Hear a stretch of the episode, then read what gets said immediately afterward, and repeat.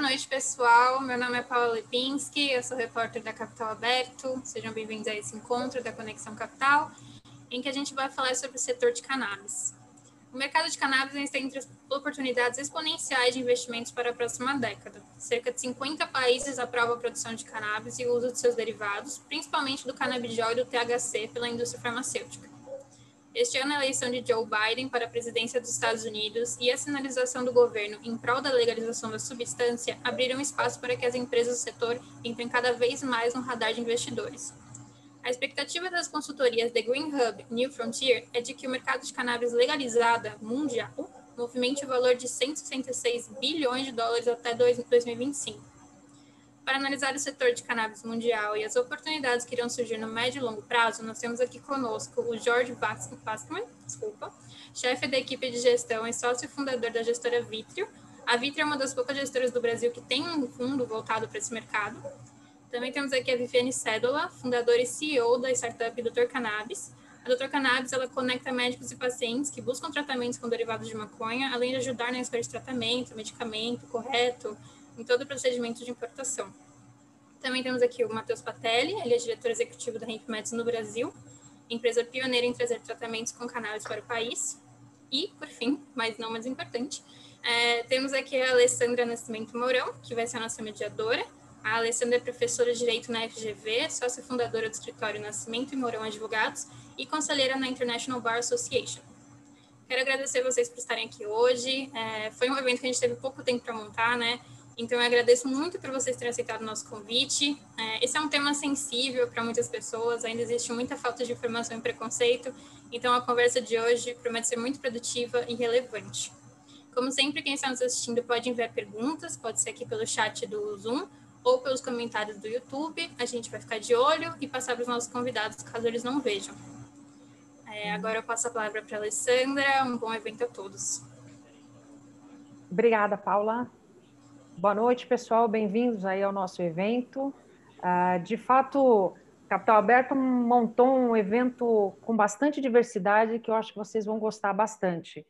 Pegou gente da área jurídica, da área financeira, uh, do mercado internacional, local, né? E esse bate-papo tem uma chance de quem está nos assistindo verificar qual o, o, entendimento do assunto, a vivência desse assunto de perspectivas muito diferentes, né? E para explicar um pouquinho dessas perspectivas diferentes, eu gostaria de começar o nosso bate-papo.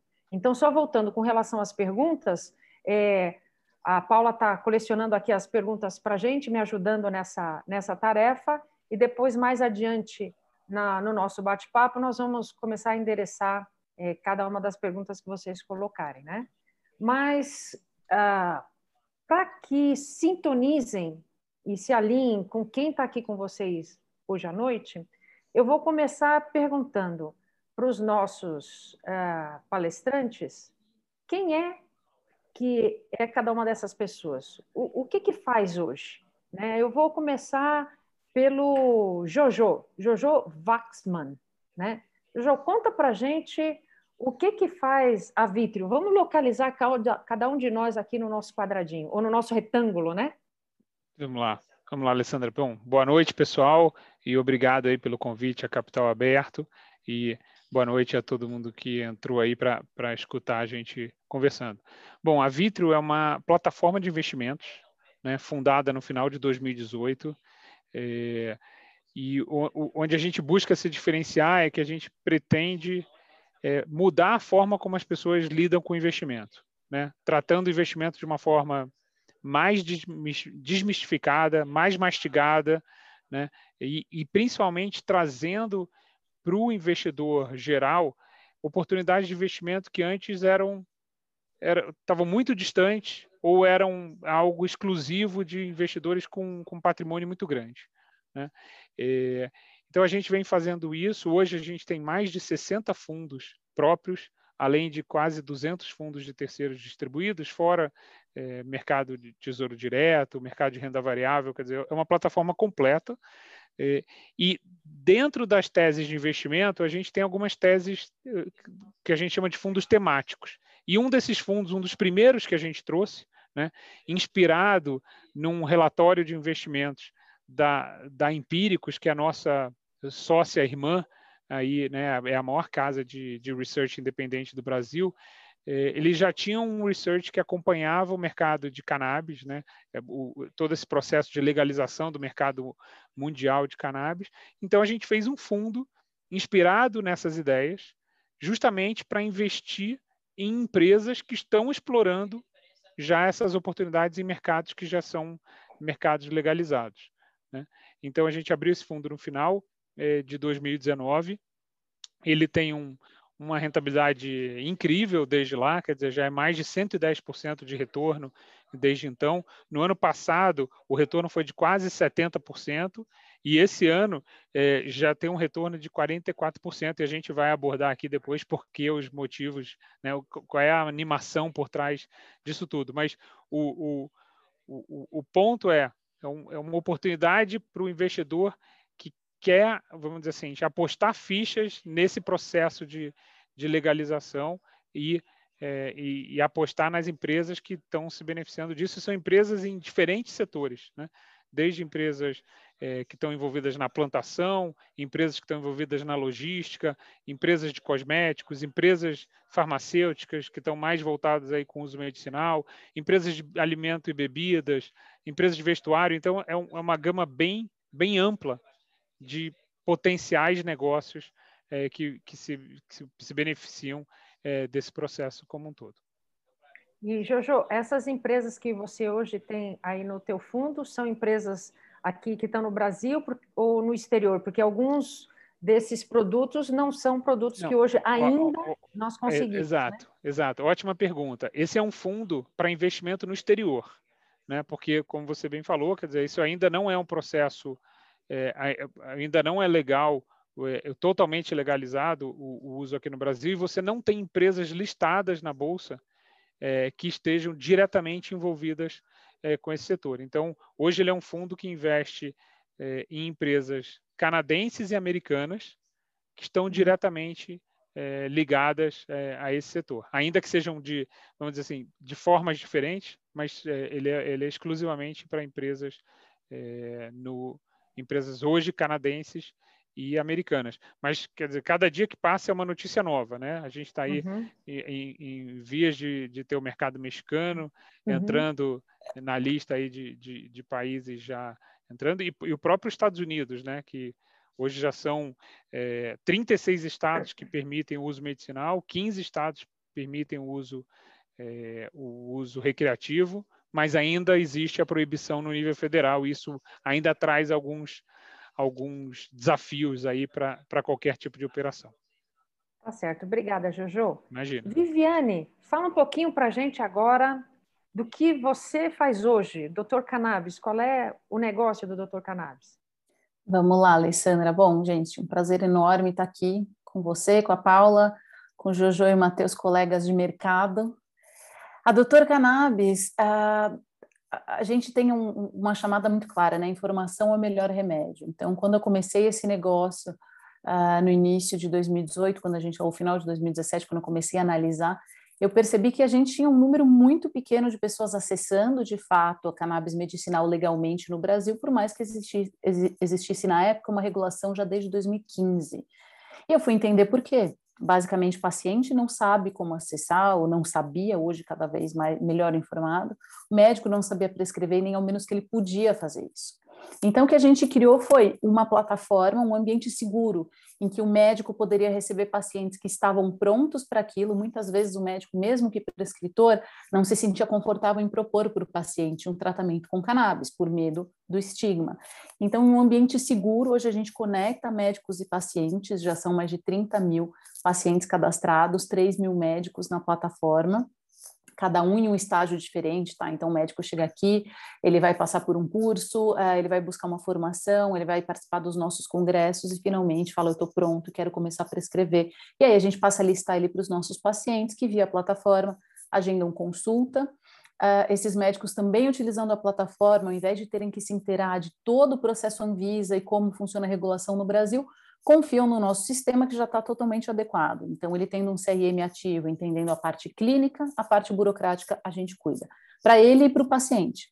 O mais legal é que não tem custo para o paciente esse processo, né? E a gente também não cobra uma mensalidade do médico. Então, ah, no fim das contas, e foi o entendimento que eu tive lá atrás, ao fomentar esse mercado como um negócio auxiliar, que a gente chama, ou seja, um negócio que não toca a planta, porque a Doutor Cannabis não tem produtos próprios, é um negócio digital a serviço do mercado, a gente entendeu que as marcas seriam as maiores beneficiadas, afinal, ia estar levando mais paciente pronto para acessar esses produtos. Então, a gente toma uma comissão sobre as marcas e, por força de contrato, aqui esses produtos têm que ser vendido, vendidos pelo mesmo valor ou às vezes até menor do que aqueles comprados direto com as marcas. Então, a Doutor Cannabis é um, um grande hub desse processo e agora com telemedicina, que foi um, uma das possibilidades que a pandemia finalmente trouxe, a gente conseguiu chegar mais e mais pessoas, mas ainda tem, tem muito chão pela frente. Ótimo, muito bom, Vivi. E é um negócio que está há muito tempo aí no mercado e não tem quem também não conheça a Doutor Cannabis, que esteja ligada aí a, a, ao assunto da cannabis para fins terapêuticos, né? Um, um trabalho muito legal que vocês têm aqui. E tem gente que veio de fora, né? Agora eu quero falar com o Matheus.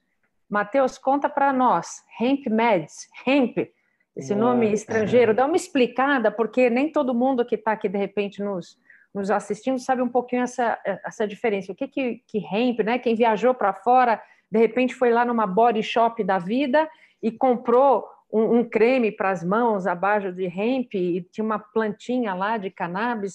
Se você puder até falar, explicar já do seu nome e, e da tua empresa, só para a gente te localizar no nosso mosaico. Perfeito, vamos lá. Primeiro, é, boa noite a todos. Um prazer estar aqui com colegas de mercado também. É, começo explicando a respeito do, do nome, então. É, a gente tem uma diferença clássica entre hemp e weed, se a gente for levar para o inglês, que seria cânhamo e maconha. Basicamente, a gente está falando da mesma planta, né? É, onde cânhamo, o hemp, é simplesmente a planta que tem um, um percentual de THC menor do que 0,3%. Não interessa o formato da planta, a gente não, não fala sobre a morfologia, é simplesmente uma, cata, é, uma catalogação é, sobre o, o, composto dela. Né? Ela é uma, uma catalogação fitoquímica que faz essa diferenciação. O nome Hemp Meds, então, né, medicamentos à base de, de hemp, de cânhamo, é, já dá a entender o que a gente faz. A Hemp Meds é a subsidiária do grupo, uma empresa subsidiária do grupo Medical Marijuana Inc. Foi a primeira empresa ofertada publicamente nos Estados Unidos em 2009, é uma OTC, e tem um pipeline global com outras empresas também. A gente tem atuação no Oriente, na Europa, na América, América principalmente com hemp meds, onde uh, o principal negócio é a venda de produtos nutracêuticos. É, temos escritório aqui, em, aqui no Brasil, em São Paulo, é, no México, em Monte Rey, cidade do México, e onde fica a sede do grupo em San Diego, na, na Califórnia. Então, é, basicamente, né, aqui a gente não consegue trazer e manter um estoque. Essa é uma das limitações que a gente possui. A gente atua através da RDC 335, que é o mercado compassivo, ou seja, a gente depende de uma prescrição médica, de uma posterior liberação da Anvisa para que o medicamento seja enviado desde os Estados Unidos até as mãos do paciente aqui no Brasil, uma importação é, direto para o paciente. Né? Não existe uma representação, não existe uma venda uh, para pessoa jurídica, absolutamente nada disso. Então, é um mercado é, bem trabalhoso, a gente está desde 2015 aqui no Brasil, então, primeira empresa também que trouxe um, um produto é, de maneira legalizada para dentro do país. Então, são seis anos de atuação. É, e como o Jojo comentou, né, é um mercado que a gente tem surpresas todos os dias. Sempre tem alguma alguma novidade, a gente tem que dançar conforme a música para continuar operando e levando o, o, produto ao paciente, que é quem mais tem o, o benefício. Né? É um pouquinho do que a gente faz. Tá ótimo, tá ótimo. Obrigada, viu, Matheus? Então, cada um de nós aqui tem uma, uma visão e uma experiência sobre esse assunto. eu mesma, na, no exercício da advocacia, me deparei com essa questão da cannabis aí para fins terapêuticos, medicinais, a partir de uma experiência pessoal, né? Uma, uma pessoa muito próxima que faz uso para tratar uma dor crônica e que me explicou algumas dificuldades lá atrás que tinha e eu comecei a perceber que muita dessa dificuldade vinha do preconceito mesmo, da dificuldade, né?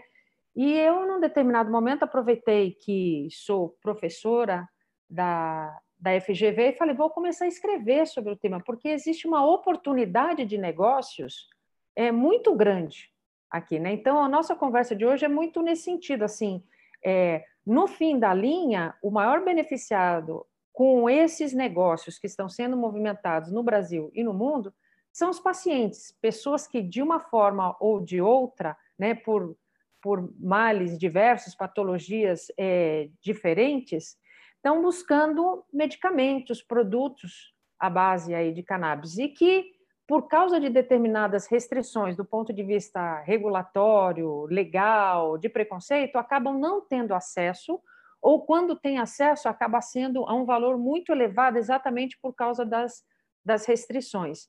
E foi aí que eu comecei também a me envolver com esse assunto e aproximar players, né? O grande foco do escritório é a, a, o fomento das atividades econômicas, os contratos comerciais, as relações entre as empresas e falamos, puxa, a gente pode ajudar a empurrar. E o que nós vemos é que ainda hoje esse trabalho individual de cada um no seu setor ainda é importante, porque tem diversos desafios no Brasil e no mundo.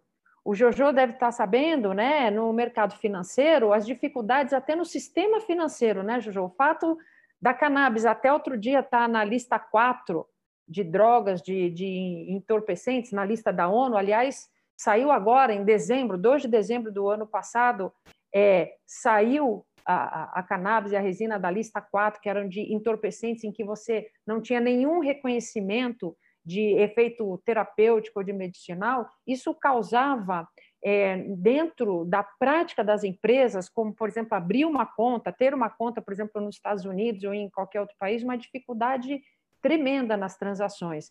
Jojo, se você puder falar para a gente o que você vê. Você, em algum momento, teve essa ideia, isso surgiu, você lia um relatório, falou, puxa, isso daqui é uma coisa que está crescendo, é um bom negócio. Só que por ser um negócio baseado nesse ingrediente, nesse insumo, nesse, nessa parte ativa farmacêutica, que é também considerado um, um entorpecente, quais as dificuldades que você vê para um fundo como o seu ou negócios no mercado financeiro envolvendo empresas que lidam com essa substância? Alessandro, você falou um ponto vital aí né, é, nessa questão toda, né? É, e essa talvez seja a principal expectativa com relação ao que pode acontecer no curto prazo nos Estados Unidos, né? Que pode liberar, vamos dizer assim, um impacto positivo para essa indústria como um todo, né? No, o, a principal legalização, a, a principal mexida que se espera aí, ou a principal mudança que se espera do governo Biden agora nesse início de, de governo, é justamente derrubar o, o Safe, é, chama Safe Banking Act, né, que foi o, é uma lei que foi criada a partir de um, de um, de um processo dos Estados Unidos contra um traficante, e aí ele determina regras é, de quase que de exclusão do mercado financeiro e do mercado contábil, né? Tem uma, uma revisão tributária que é o Section é, é, 280E também, que assim, a tributação de empresas que se envolvem no mercado de cannabis, ela é muito penalizada, né? E você tem restrições que vão até o ponto de você não conseguir é, abrir conta em banco, ou você não conseguir transitar, ainda eu falei de vários estados que, que funcionam, mas você não pode cruzar o outro estado, você não pode ir no avião porque é, é, é espaço federal, é, e isso tem impactos, inclusive, para o nosso fundo. Quer dizer, a gente tem uma. É, é muito restrito a operação que a gente consegue fazer com esse fundo e como a gente consegue operar ele, né? inclusive até no Brasil. A gente teve uma dificuldade em conseguir montar um fundo aqui com um administrador, porque, puxa, o, o nosso fundo é feito com com o Santander, ele precisamos de aprovação na Espanha, aprovação especial. A gente já tentou ver em outro administrador, o outro administrador via que isso era um problema aqui no Brasil. A gente teve que ir atrás de, de, um, de uma opinião é, né, de, de, uma opinião legal para dizer que eu não estava fazendo nada de ilícito no Brasil, ainda que isso esteja é, também seja isso. O que, o que eu vejo é o seguinte: a gente tem tabu que vai ter que ser derrubado e vem sendo derrubado, né? E aí eu acho que a cada passo que a medicina avance, vai ficar mais difícil para esse tabu social e político é, permanecer, né? Mas são pequenos avanços, então é, toda, toda, todo dia sai uma, algum estudo sobre o uso da cannabis também no, no trato da Covid. Né? Puxa, isso daqui talvez seria uma aceleração muito forte de, desse processo que ele vai acontecer no mundo todo, não, eu, eu não tenho dúvida disso. Mas, e em paralelo, essas pequenas entraves que, que, vão acontecer, né? Vão, vão acontecer aqui e ali. E também tem um pouco do você olha para o vizinho, né? O Canadá fez. Canadá são 37 milhões de habitantes. O Uruguai fez, são 3 milhões de habitantes. O México, se fizer, né, e está prestes a fazer, são 127 milhões de habitantes. Os Estados Unidos é a maior potência mundial, são 300 e tantos milhões de habitantes. Né? E mesmo dentro dos Estados Unidos, Nova Jersey fez, aí Nova York fez. Aí Illinois fez. Né? Um, não adianta, é assim. Você, você olha para o lado e você fala, opa, eu vou ficar para trás, né? E, e, e, os números são muito palpáveis, né? Os números são muito palpáveis.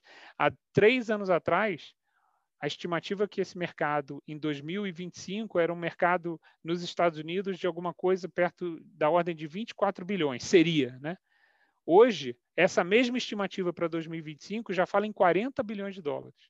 E aí, só para a gente fazer uma comparação de números, é, a indústria do álcool é uma indústria de 230 bilhões de dólares, e a indústria do, do cigarro, do tabaco, é uma indústria de 120 bilhões de dólares. Então, né, sem, sem nenhum tipo de comparação entre, entre usos, né, porque eu acho que, assim, claramente, né, para mim, a, a, indústria de cannabis tem, tem um uso muito mais é, amplo e benéfico né, do que o das outras indústrias. Puxa, mas imagina o que, o que a legalização não pode trazer de receita, de empregos, né, de, de, benefícios. Né? Então, eu, eu, vejo isso. Mas, mas você falou bem, tem, tem amarras que precisam ser vencidas. Né? Jojo, você falou uma coisa que eu acho importantíssima. Do ponto de vista de movimentação das atividades econômicas, vai desde o agronegócio até o comércio, até a medicina. Assim, é, a, a gama de, de movimentação econômica que o tabu vencido pode propiciar é, é enorme, né? Desde da parte de educação, educação médica, né? na área da medicina, de prestação de serviço, assim, a, a, a gama é, é imensa, né? E não é todo dia que aparece algo absolutamente novo, como é essa questão que a gente está vendo aqui com relação a cannabis para fins terapêuticos. Eu queria ouvir a, a, Viviane, que está tanto tempo nessa, nessa estrada, Vivi, conta para a gente um pouco do que você entende que são os, os maiores desafios que você vê para alguém, ou uma empresa, um negócio como o seu, que está tão próximo aí, prestando serviço para os pacientes e fazendo essa ponte entre quem produz o medicamento, os produtos à base de cannabis e quem está ali precisando deles? Alessandra, é, eu acho que são vários desafios, mas todos derivam mesmo desse histórico bom, de oito, nove décadas de uma campanha publicitária negativa muito bem sucedida, né? que, que a cannabis viveu e vive ainda de muitos lados, e agora a gente vai rompendo essas barreiras. Eu acho até que em grande velocidade, se a gente for olhar para a história. Acho que a gente não vai levar 80 anos para reverter bem esse processo, né? Você mesma citou é, o, o, rescheduling da ONU, que é algo super importante. Existe uma expectativa muito grande com, com essa queda do SAFE Act também nos Estados Unidos. É, eu mesma abri minha conta na Vitrio por conta da eleição do Biden. Falei, pô, tá ali, tem aqui uma super oportunidade. Na hora que a gente tivesse um movimento federal americano, a gente está em outro lugar. Então, eh, são várias, né? Vários os detalhes. A gente encontra, enfim, algumas barreiras que, que de fato existem, uh, por exemplo, essa questão bancária nos Estados Unidos. Lá existem empresas de transporte de valores, então carros fortes específicos para transportar os valores dos dispensários, porque essas empresas precisam pagar impostos estaduais, mas elas não podem fazer isso por uma via bancária, então é dinheiro vivo. É, por outro lado, a gente vive, eu vivo né, no dia a dia da minha empresa, eu estou no mercado digital há mais de 10 anos, cerca de 12 anos, e a gente sempre contrata uma série de ferramentas online, desde disparador de e-mail, a gente faz, uh, ou fazia, né, anúncio online, usa plataformas como Instagram, Facebook, que para cannabis não são uma opção. E muitas vezes é, é, são questão, questões de compliance simplesmente não analisadas. Então, a gente pode até ter uma regulação que permita, mas essas empresas, às vezes, ou a maioria das vezes, olham para essa história e dizem: hum, a gente ainda não parou para analisar, então o nosso é, jurídico prefere não nesse momento, ainda, enfim, não é relevante, ou eles não, não fizeram essa análise tão profunda né, da relevância como a gente faz, e optam por simplesmente não correr esse risco. Então, é, é, é um padrão do mercado. Eu também, para começar, assim como o Jojo, lá atrás eu tive a ideia, e a primeira coisa que eu fui fazer foi buscar uma opinião legal. Né? Então, quem vai chancelar essa história? Quem vai me dizer? Eu mesma queria ter essa certeza na minha interpretação, que não sou advogada, sou relações públicas, estava tudo certo, mas espera aí, vamos ter a certeza absoluta. Ninguém quer incorrer em ilegalidade, muito pelo contrário, né? A gente está buscando caminhos, é, enfim, criativos para crescer, para conseguir montar um negócio com todos os desafios que o negócio novo já tem, ainda mais no mercado de cannabis. Então, eh, eu brinco que as restrições, brinco não, né, é um fato, as restrições que a gente encontra são muito parecidas com aquelas que criptomoeda tem hoje também para circular, para falar de informação, e pensando no digital e distribuição, é, isso é vital. Então, são N os desafios que a gente encontra, às vezes em lugares que a gente nem esperava. É verdade é verdade. Olha, nós mais adiante nós vamos falar de expectativas, o que, que temos aqui à frente, né, de oportunidades. E eu me lembro vivamente, é, Viviane, de, de como foi complicado. Tem um projeto de lei muito importante, né, que vai ser um marco muito importante na, nesse mercado, que é a PL 399.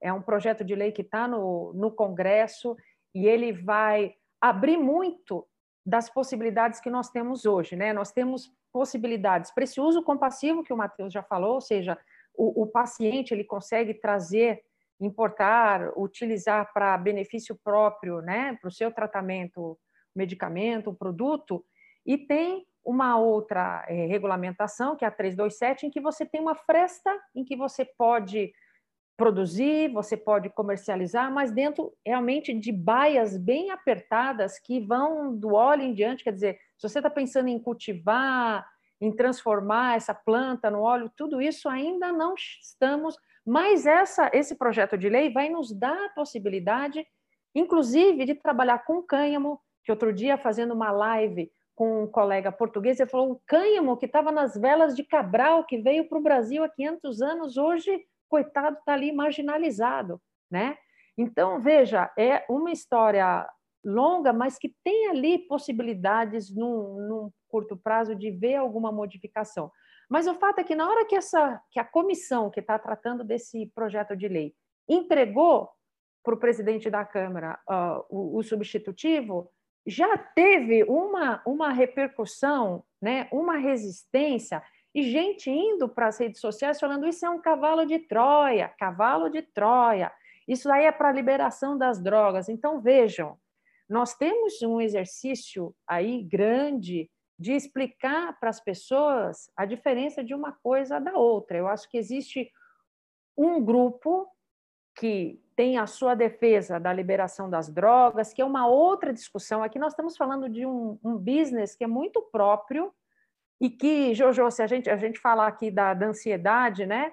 Pô, durante a pandemia, a, a, o aumento na importação, e, e vocês sabem disso, Matheus e Vivi, o aumento na importação de produtos né, à base de, de cannabis para combater a ansiedade, que a ansiedade assim, é, é, é algo que está permeando o dia a dia da, da população do planeta, né, com essa situação que a gente está tá vivendo, é, o, o percentual é enorme. O último número que eu que eu peguei, eu acho que era 83%, 85% de, de aumento né, na, na importação, vocês que são do business até talvez possam falar melhor, mas isso tudo para dizer que você pode negar, pode é, evitar, pode ser preconceituoso, mas as pessoas estão precisando desses medicamentos, a, a ciência está caminhando.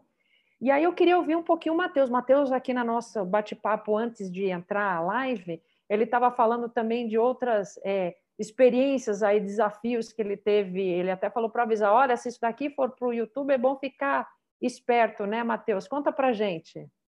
Ah, dá para listar bastante coisa. Acho que vale ressaltar que a gente não está falando de um mercado novo, né? Como você citou, velas de Cabral.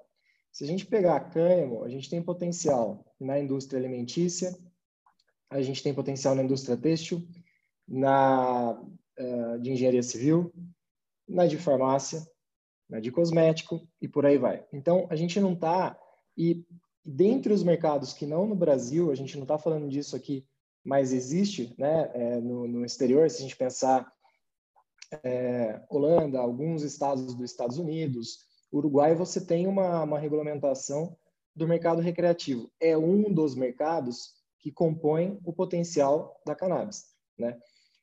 Que, querendo ou não, levou a situação que a gente tem hoje, de total restrição. Então, se a gente for é, colocar num pacote quais são os grandes problemas que a gente tem, são dois. E cabe, acho que quem está nesse mercado, combater desinformação e preconceito. Né? Em relação a, de fato, rotular o que a gente faz é, em relação a uma planta, que nada mais é do que uma planta, é, em relação a um, um, outro tipo de mercado aí, né? Então, é, quando a gente estava fazendo o um alinhamento, eu brinquei com, com, o pessoal da questão do YouTube, porque a gente vivenciou isso. É, uma das maneiras que a gente usa para combater essa desinformação é fazer diversos eventos, tanto para a sociedade quanto para o nosso público, que são os médicos. Sem o médico, não tem como é, o produto chegar na mão do paciente, ele precisa da prescrição, né? Então, é, a gente enxerga os eventos como uma maneira de levar a informação para o maior número de pessoas possível.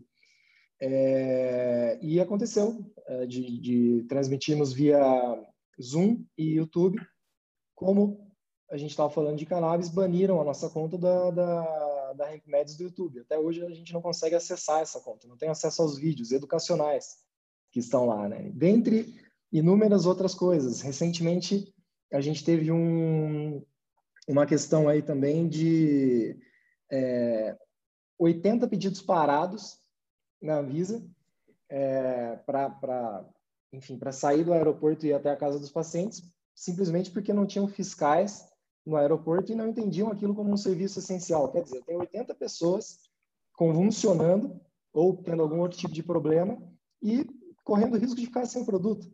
Somado a isso, eu não consigo ter o estoque no Brasil. Matheus, então, desculpa, assim... desculpa só te interromper. Você falou de não essencial. O, o Enzo Pacheco, que é quem assina o relatório da Empíricos, que me mandou uma mensagem enquanto a gente estava falando, ele falou: durante a pandemia nos Estados Unidos, os negócios da cannabis foram todos classificados como essenciais né? junto com supermercado, farmácia, né? tanto é que assim, a gente tinha uma série de proibições lá para delivery em casa, pagamento com cartão de crédito, que tudo acelerou. Tanto é que as empresas viram um, um, salto nos resultados. Quer dizer, olha, olha essa contradição, né? Quer dizer, a gente aqui, a balança né, piorando enquanto. Né... Sempre atrás, né? Sempre atrás, Exato. infelizmente. Desculpa, desculpa interromper, mas você falou do essencial, eu falei, pô, olha só, parece que uma lei, é. E, e, não, mas é 100% pertinente. A gente acabou uh, acionando a imprensa e, e tentamos fazer algum tipo de barulho, porque, querendo ou não, você tem que avisar o paciente que está na expectativa de, de, receber o produto. Quantas pessoas, o que, que vai acontecer com esse produto? Está travado, tem uma seringa para usar. É, como é que a gente vai fazer? E, e a resposta não estava aqui dentro, né? porque não, não, não, depende de, não depende da empresa, depende de uma liberação. Então, enfim, foi um dos problemas que a gente teve. É, empresas logísticas, a gente também é, tem diversos bloqueios. Existem empresas internacionais que não querem transportar o canabidiol, então restringem é, essa opção. É, a gente está num, num, projeto novo, em breve sai um site novo, a gente está tentando trazer algumas melhorias ali. E Empresas gigantescas, globais, de métodos de pagamento não aceitam o nosso business. É, outra, outra coisa que acontece, justamente pela dificuldade ter esse acesso, né?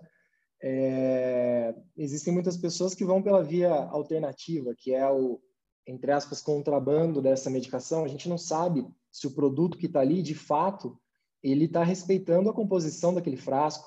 E como que a gente consegue combater isso? Poxa, eu preciso das minhas redes sociais, que é por onde eu faço a, a, a minha voz presente, verificadas. Também não consigo. Então, assim, são inúmeras, né? Restrições bancárias, como já foi citado. Então, é, é sempre uma atrás da outra. E a gente não pensa é, que esse impacto é, acontece dentro da empresa, né? Vocês disseram a respeito do, do, do, crescimento. Se a gente pensar, não foi de 86% não, Alessandra. 19 para 20 dobrou. Então, é, saímos de 9 mil pedidos uh, registrados pela Anvisa para 18 mil, dobrou a quantidade. 18 uhum. mil pedidos para, é, pelo menos, né, se a gente falar por cima, é, para os usos que existem listados ali, é, pelo menos 4 milhões de pacientes, é um número muito pequeno. Em relação a médicos que prescrevem, de 450 mil, quase meio milhão de médicos que existem no Brasil, prescritores de cannabis são 2.100 médicos, 2.500 médicos. Então, assim, uhum. É um universo ainda a, a, a ser desbravado. A gente tem uma oportunidade muito grande, é, não de falar em mercado, mas de tornar isso acessível é, e de maneira muito mais leve para os pacientes, né? Que querendo ou não é precisa ser o nosso objetivo, pelo menos falando aqui em Brasil é a maneira que a gente precisa lidar, porque depende do médico. É, precisa chegar leve para ele o que é a canabidiol, né? Não, não pode ter essa barreira de pensar, poxa, vem da cannabis, tem alguma coisa associada a algo ruim, maléfico? Não, não sei se a Vivi se lembra, acho que foi o primeiro evento da Dr. Cannabis também.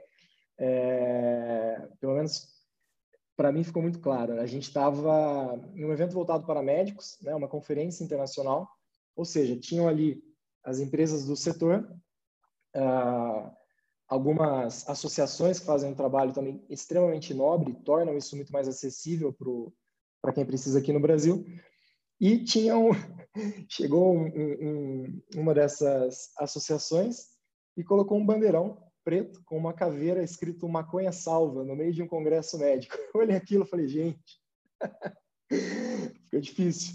É, precisa, né, a gente faz um sacrifício muito grande para desmistificar o, o, o, assunto e aquilo em um congresso médico, ele, querendo ou não, ele contrasta um pouco com a maneira que a gente quer levar a informação. Agride Legal. um pouco, né? Agride, eu agride. posso fazer um pequeno adendo, Alessandra? Por favor, querida, por favor. É, existe uma discussão muito grande, né? Ah, é, é, por que vocês chamam de cannabis quando é maconha? É, eu venho tendo esse papo longo até com Tarso Araújo, que foi quem fez aquele filme legal, enfim, quem está acompanhando o mercado já viu, quem não viu, recomendo. Uh, é um documentário, na verdade, que conta das primeiras famílias que tiveram acesso. Enfim, o filme não diz, mas era a empresa do Matheus que estava por trás desses primeiros acessos, como ele falou, né? Foi a primeira a importar legalmente. E a gente vem debatendo, Tarso e eu, bastante essa coisa da maconha, da cannabis. Então, definitivamente, toda maconha é cannabis, mas nem toda cannabis é maconha. E a gente precisa conseguir separar isso, né? É, eu vejo que isso está cada vez mais claro. A Anvisa, nos relatórios que ela produziu, decisão é, estou de acordo ou não estou de acordo, acho que poderia ser melhor. Eu acho que sempre poderia ser melhor. Acho que toda regulação é um passo adiante, mas a Anvisa hoje já tem uma clareza muito grande do que é a cannabis. O PL 399 eu participei, né, fui convidada a participar de uma das audiências públicas da comissão especial, e a pesquisa que eles fizeram também foi super extensa, bastante ampla, o, o substitutivo está muito bom. É, é, um PL de 2015, né? Então, é um pouco frustrante, assim, a gente vê que ele ainda está aí, mas por outro lado, cada vez mais próximo a, a chegar às vias de fato, a gente espera, mas ele também traz bastante clareza, então eu vejo que ali tem uma grande oportunidade. Bom, a gente tem legislativo e, e reguladores também com cada vez mais clareza e com essas informações corretas, né, por trás ali, a, a, por trás na, na a, das cortinas do, da coxinha ainda do teatro, mas agora a gente quer ver isso tudo em cena. Então, convido todo mundo a acompanhar de perto o que está acontecendo, porque tem muita coisa boa, de qualidade já sendo criada. Agora a gente precisa pôr a pressão devida para que elas é venham, culminem na realidade. A Anvisa é avançou, né? Só...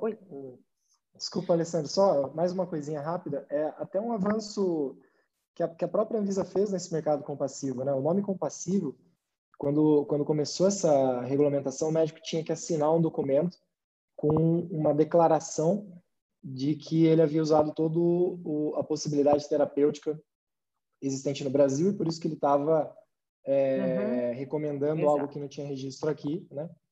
E hoje essa, essa documentação já não é mais necessária. Uma receita simples você traz. Isso traz uma tração muito melhor para que eles aprovem, aprovem né, a, a, os pedidos. Então, saiu, se a gente pensar de uma média que a gente já chegou a ter aí 40, 50 dias para aprovar um pedido, a gente chegou a 10, 5, às vezes de um dia para o outro. Isso daí foi um avanço legal. Então, a própria agência já enxerga é, que a demanda cresce, ela precisa atender. Acho que é, é um pontuar também.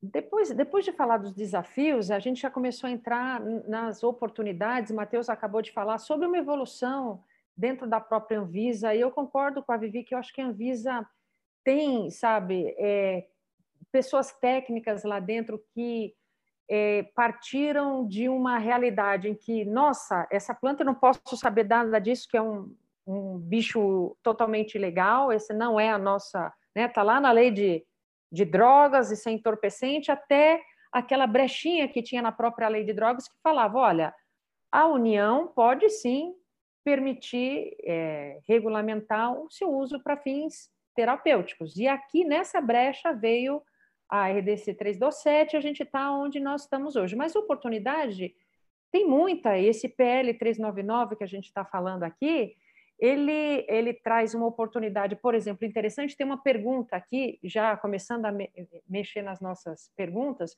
Tem alguém que escreveu assim: ó, sob a ótica do produtor rural, quais são as oportunidades de negócio hoje no mercado de cannabis? Né?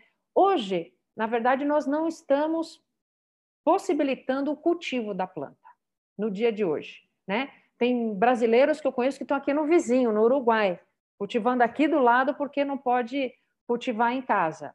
É, uma das coisas bacanas que tem nesse projeto de lei, isso que a Vivi está falando assim, a gente tem que fazer um processo, né? Como disse também o Matheus, de vencer o tabu, a desinformação, né? Para que projetos como esse possam caminhar, porque uma vez que esse projeto, por exemplo, caminhe no Congresso, lá tem bastante detalhada a possibilidade do cultivo, como esse cultivo vai se dar, as questões de segurança, sabe, para que ah, o fruto do que ali for é, gerado não seja desviado para o tráfico ou qualquer coisa. O pessoal está falando sem conhecer do assunto, achando que essa, esse projeto de lei ele está abrindo as portas para o tráfico e não está. Muito pelo contrário, há várias questões de segurança que já estão ali previstas e outras que é, determinam que sejam regulamentadas pelas autoridades. Né? Então, é, eu vejo aqui para o pro produtor rural brasileiro, seja um grande produtor, seja as pequenas propriedades rurais, né? eu vejo uma possibilidade muito interessante, uma oportunidade muito é, interessante de, de negócios, mas não hoje, não ainda aqui na data de hoje, mas está aí, estamos fazendo um movimento e chamo todos vocês para também participarem desse movimento para aprovação desse projeto de lei. Sempre tem gente que fala, ah, mas podia ser melhor. Tudo sempre podia ser melhor, mas o ótimo é inimigo do bom. E eu acho que o trabalho que foi feito até aqui para esse substitutivo foi realmente muito bom. E aqui, numa outra pergunta que fala sobre as novidades dentro do setor de cannabis, acho, e aqui eu quero voltar a colocar na roda, é, eu já vejo uma movimentação muito interessante de empresas que querem ser farmacêuticas, né? querem ser as farmacêuticas no ramo de cannabis. E aqui, voltando o que lá atrás disse Matheus e o Jojo, quando falaram de ser essencial, né? Por que, que foi visto como essencial? E por que essencial? Gente, remédio é essencial. Se a gente tirar o chapéu do uso que chamam recreativo ou uso adulto, mas quando enxergarem. Imagine a morfina. Gente, eu vou colocar né, a morfina. É, ela é proibida de um lado, mas ela é remédio do outro, é remédio essencial. Imagine pessoas que hoje têm dores terríveis e que não tivessem acesso à morfina. Vocês já conseguiram imaginar essa, essa situação? Então, quando a gente trocar de lente, né, conseguir colocar realmente a lente de que, opa, estou falando de um remédio, de um produto para fim terapêutico, não vai ter mais essa discussão se é essencial ou não, porque remédio é essencial. Né? Acho que a gente vai, eu acho que nós estamos num caminhar para que as pessoas possam analisar isso de forma diferente. Aí, Jojo, já jogando para você. Que, que, empresas brasileiras amanhã poderiam estar tá no teu fundo, né? É, o que, que essas empresas precisam fazer? Já abrindo olha, quem está interessado aí nesse mercado, que amanhã pode ser uma das empresas, se não nesse fundo, mas num outro fundo. Conta para a gente o que, que precisaria para chegar nesse ponto. Olha, essa foi uma das primeiras perguntas que apareceram aqui no nosso chat, da Ana, perguntando se não tinha empresa na B3 nesse setor, né? É, o, o, o, que eu vejo é, é, é, o seguinte, quer dizer, uma, uma das coisas legais que aconteceram quando a gente montou o fundo foi que, primeiro, esse fundo teve uma super boa recepção, não só na, vamos dizer assim, eh, no, no, no, setor interessado, né? mas também na mídia. A mídia teve uma recepção muito boa quando a gente lançou o fundo e, e, e hoje Verdade. assim e, e, o próprio número de, de cotistas no fundo que, que, que é, é, bem alto. É, o que eu vejo é o seguinte: tudo que a gente tem lá fora você poderia ter aqui, né? Lá fora a gente investe no plantador, né? na, na, na empresa agrícola, a gente investe em fundo imobiliário de galpões e de instalações voltadas né, para plantação, laboratórios, etc. A gente investe em empresa farmacêutica, a gente investe em empresa de cosméticos, a gente investe em empresa de alimentos e bebidas. Então, assim, todas essas mesmas empresas você poderia ter aqui. E tem grandes empresas multinacionais que hoje investem nesse setor de forma indireta.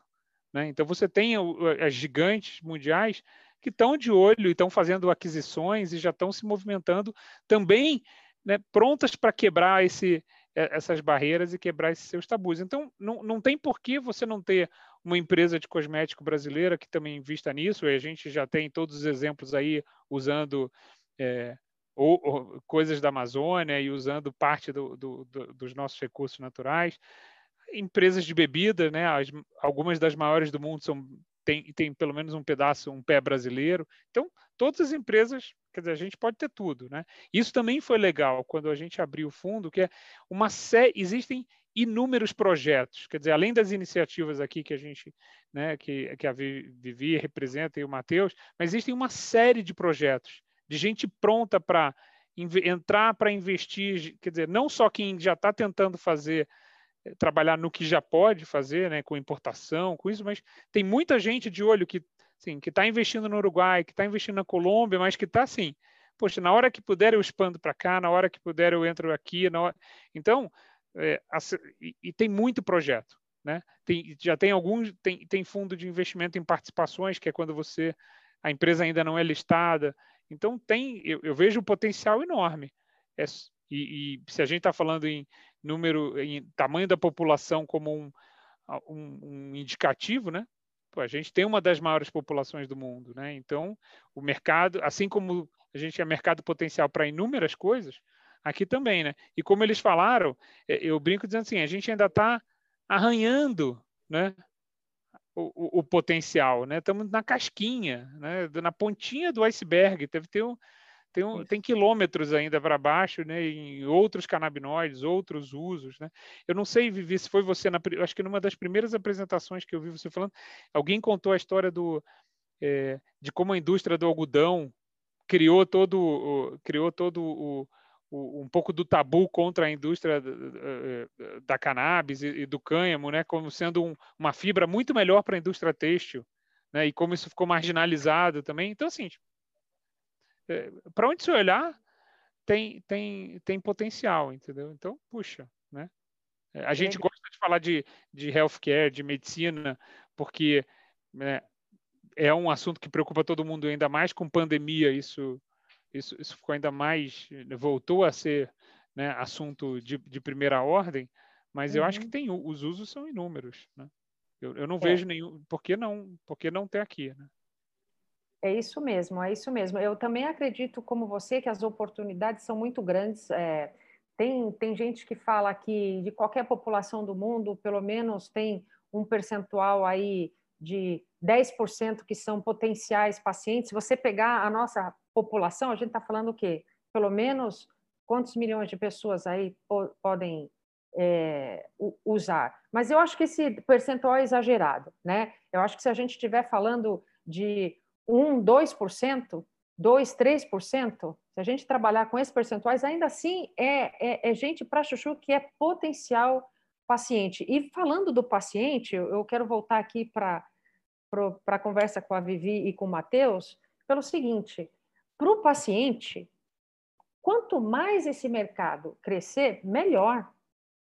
Né? Se a gente tiver mais players, mais empresas, tudo isso vai influenciar. Você vê que é claramente um ganha-ganha. Né? Eu queria ouvir de vocês aí as oportunidades que vocês veem com essa desmistificação, um olhar para essa planta como sempre, uma planta com, com fins terapêuticos e medicinais, Quantas oportunidades vocês veem de negócios que no fim da linha tem um ganho expressivo aí para os pacientes? Queria ouvir vocês.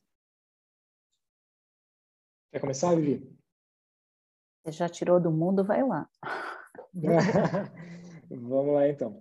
É, basicamente, é, hoje, todo tipo de potencial, pensando em Brasil, ele está voltado para uma terapia de alívio de sintoma, de bem-estar, é, e com uma, uma, uma, ligação muito mais forte com síndromes, doenças, patologias raras.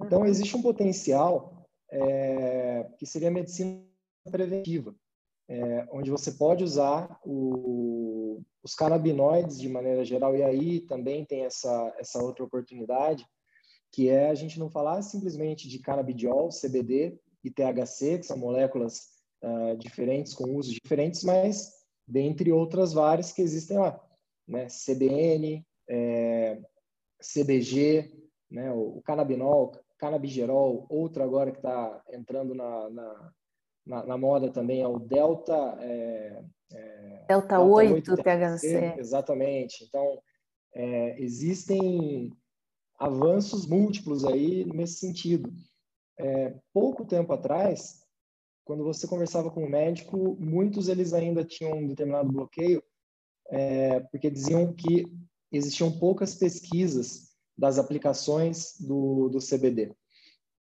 Essas pesquisas elas estão avançando bastante, estão mostrando outros potenciais e novo, novas moléculas da planta também é, estão sendo exploradas, né? Quais são os potenciais que elas têm? E não só os canabinoides, mas os terpenos, os flavonoides e diversas outras composições. Então, é algo muito, muito novo ainda. Se a gente pensar como o mercado, a gente está falando desde é, de 2009.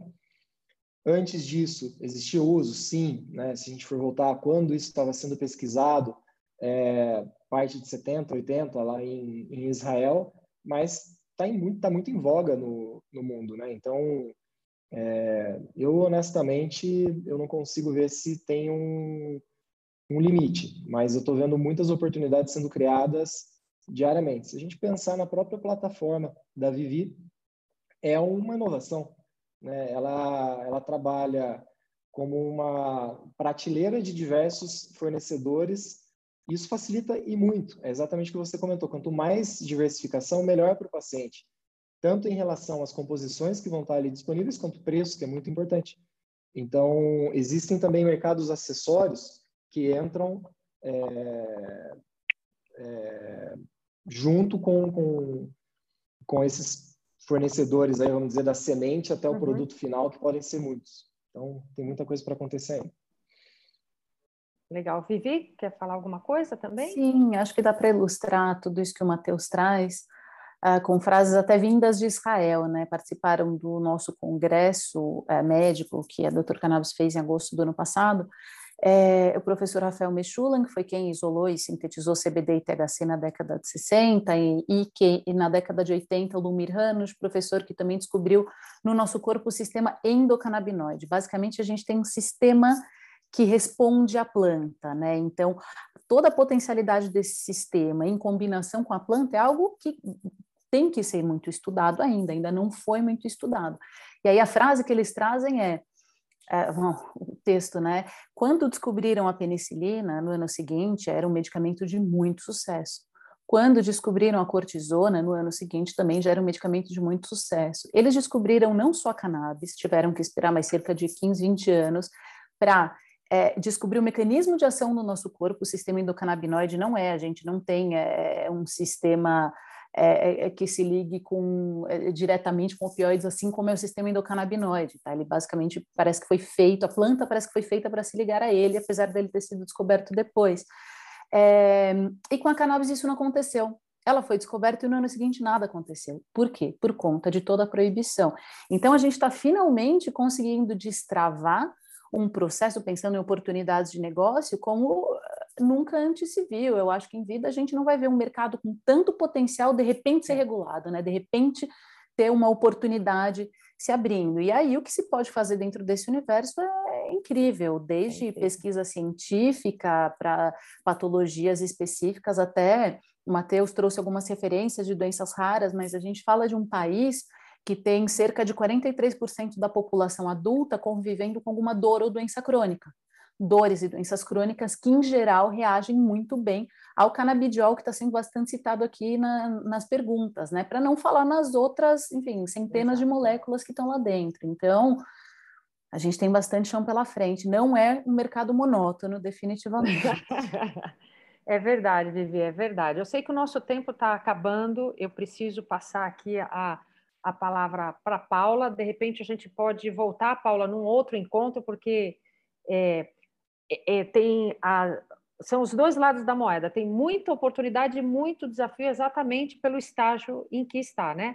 Agora, tem uma pergunta aqui que eu não quero deixar de endereçar, que é a questão do uso veterinário, embora a gente não vá é, avançar nisso, só para deixar a mensagem para vocês, esse marco legal, que é o projeto de lei 399, ele fala especificamente, inclusive, sobre percentuais e, e, e, tratamentos e possibilidades e dosagens, né, e percentuais que são cabíveis para o uso veterinário. Então, isso que eu falo, a, a aprovação de um projeto de lei como esse, de um marco legal como esse, vai ser muito importante para impulsionar todas essas empresas, todas essas eh, atividades econômicas e financeiras, né, Jojo? Quer dizer, a partir das atividades econômicas, então a gente tem um, uma evolução que é: eu preciso quebrar esse preconceito, eu preciso informar, possibilitar que empreendedores e pessoas que já estão no mercado possam